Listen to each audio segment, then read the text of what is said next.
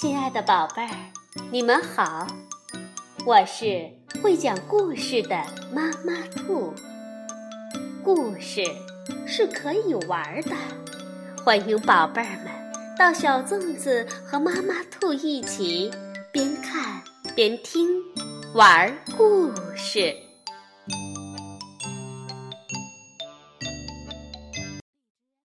宝贝儿，晚上好，欢迎收听。妈妈兔的花样故事。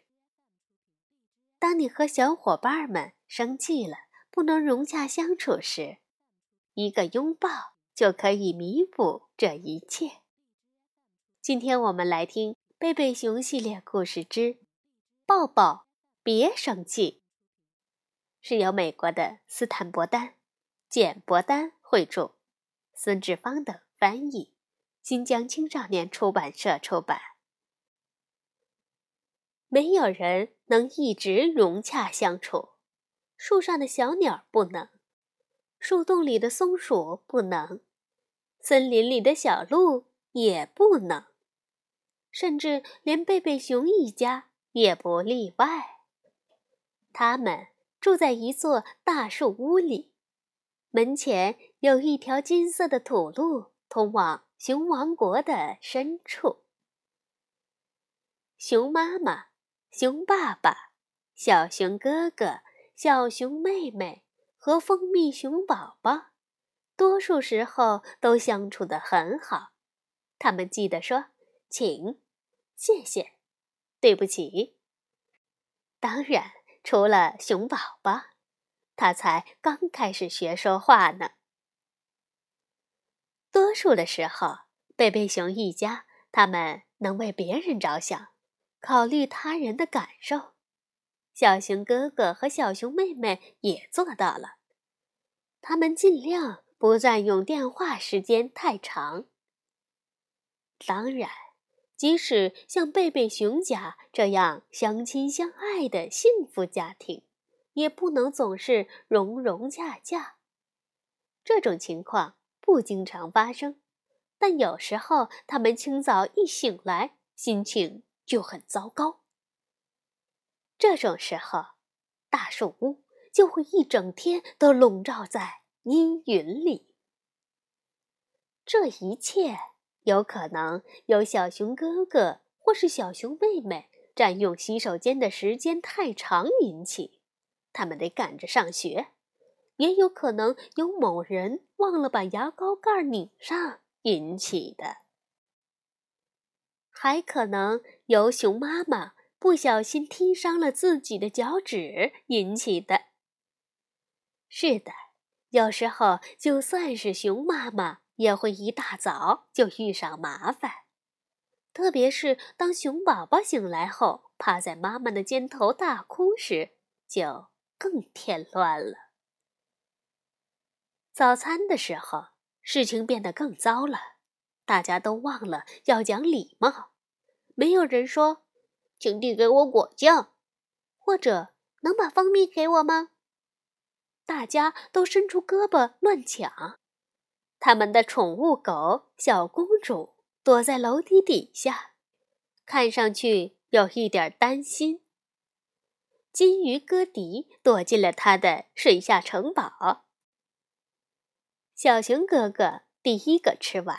冲着小熊妹妹嚷了起来：“快点儿，魔藏鬼，不然你会害得我们俩都错过校车的。”小熊妹妹听了也吼了起来：“谁是魔藏鬼？笨蛋！昨天是因为你才睡晚的，谁叫你忘了让妈妈在你的试卷上签字的？”我受够你们的吵闹和互相指责了。熊爸爸大吼着，用力一捶桌子，整座树屋都震动了。熊妈妈大声说：“我也受够你捶桌子了，你比孩子们好不了多少。”哼！熊爸爸气愤地扣上帽子，摔门出去了。通常在校车上。小熊哥哥和小熊妹妹都挨着坐，但今天早上他们登上校车时，却是满脸乌云。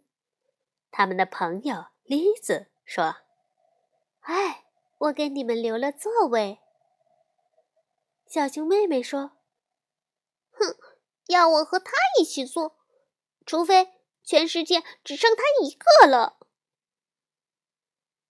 我更不想和你一起坐。”小熊哥哥说着，跺着脚，气哼哼地往后排走去。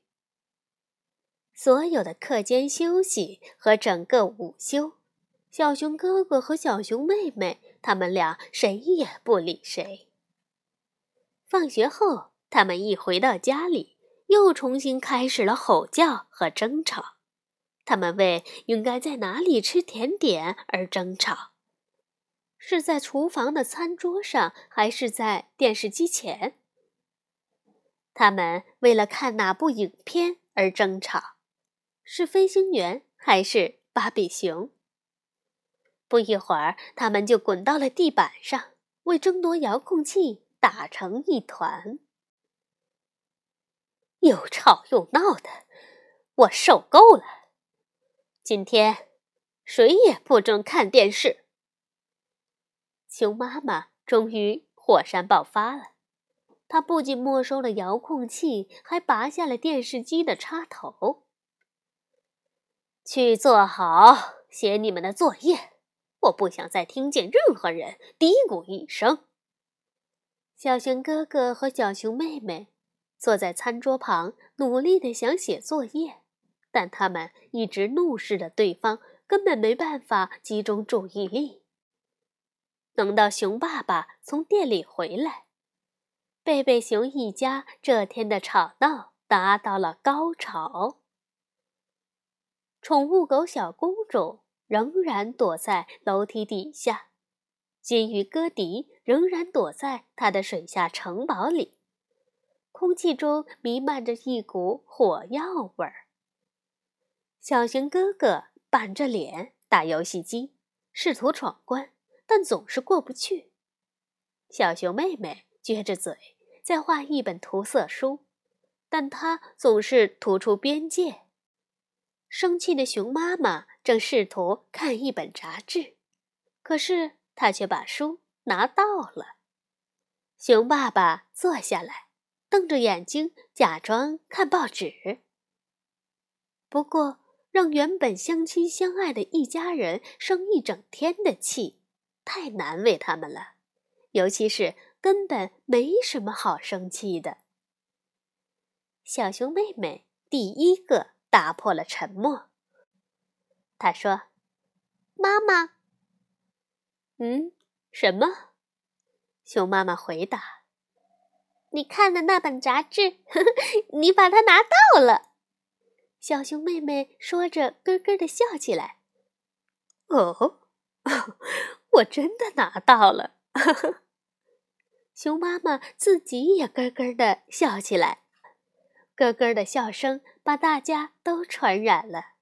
很快，贝贝熊一家都放声大笑起来，除了蜂蜜熊宝宝，因为这时他还沉浸在甜甜的睡梦中呢。贝贝熊一家笑得肚子都疼了。他们笑得眼泪都出来了，泪珠顺着脸颊滚落下来。他们在笑什么？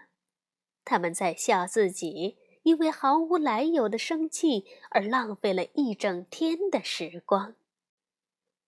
宠物狗小公主从楼梯底下走了出来，金鱼哥迪也从他的水下城堡中游了出来。蜂蜜熊宝宝。看见他一度怒气冲冲的家人，这会儿都擦干了眼泪，紧紧地拥抱在一起，和好如初。好，宝贝儿，当你觉得心情不好、生气的时候，那么就去拥抱一下你的家人，或者让爸爸妈妈抱抱你。晚安，宝贝儿。